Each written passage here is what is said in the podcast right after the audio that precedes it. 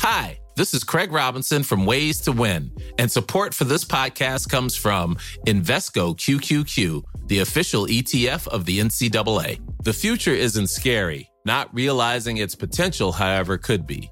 Just like on the recruiting trail, I've seen potential come in many forms as a coach. Learn more at Invesco.com slash QQQ. Let's rethink possibility. Invesco Distributors, Inc.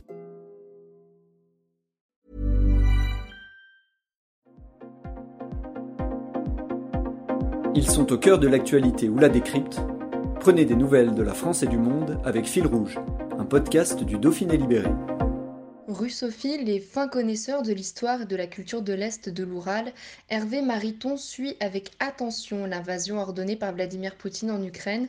Le maire LR de Cray se dit surpris par les événements récents dont les conséquences seront nombreuses pour l'Europe de l'Est, mais aussi pour la France. Déjà très critique ces dernières années avec le président russe, le Dromo en remet une couche et évoque un régime autoritaire et négationniste. Un reportage de Thibaut Carrage. Est-ce que vous êtes surpris par euh, l'invasion russe euh, hier euh, en Ukraine? En, en, vérité, oui, parce que je suis convaincu depuis longtemps que Vladimir Poutine souhaite l'échec de l'Ukraine, parce que pour lui, un pays si proche, un pays slave, un pays orthodoxe, un, un pays qui a tant de liens avec la Russie, qui réussirait sur une voie démocratique et avec une économie qui pourrait réussir, c'est insupportable compte tenu de ses échecs. Mais je pensais au fond que Poutine se contenterait euh, de faire échouer l'Ukraine et non pas euh, aller vers euh, l'aventure militaire dans laquelle il s'est engagé.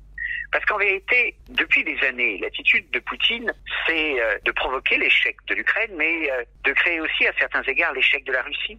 Par ses actions, il crée une distance entre l'Ukraine et la Russie qui n'a jamais existé antérieurement. Quand il dit qu'il y a de grandes proximités entre la Russie et l'Ukraine, c'est vrai. C'est vrai dans l'histoire des pays, c'est vrai dans l'histoire des peuples, c'est lié dans les liens, c'est vrai dans les liens familiaux. Mais qu'est-ce qu'il a réussi au bout de quelques années?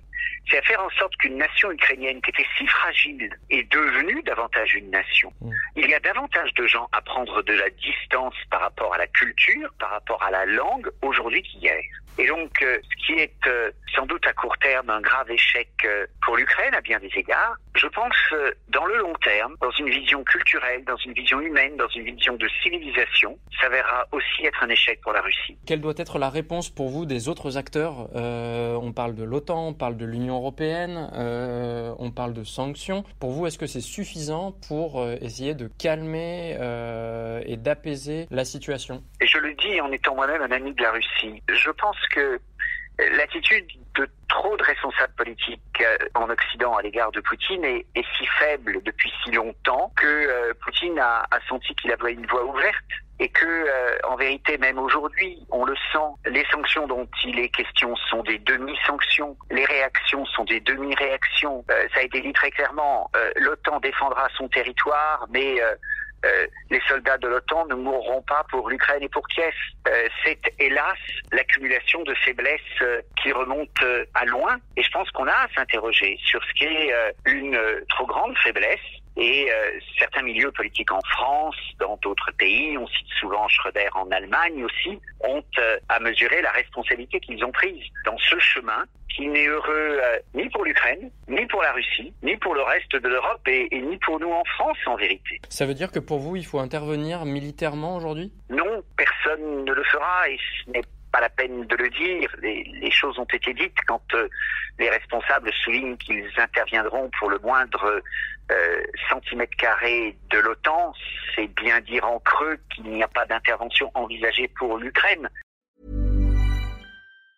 Hi, I'm Daniel, founder of Pretty Litter. Did you know cats tend to hide symptoms of sickness and pain? I learned this the hard way after losing my cat, Gingy. So I created Pretty Litter, a health monitoring litter that helps detect early signs of illness by changing colors, saving you money and potentially your cat's life. Pretty Litter is veterinarian developed, and it's the easiest way to keep tabs on your fur baby's health right at home. Go to prettylitter.com and use code ACAST for 20% off your first order and a free cat toy. Terms and conditions apply. See site for details.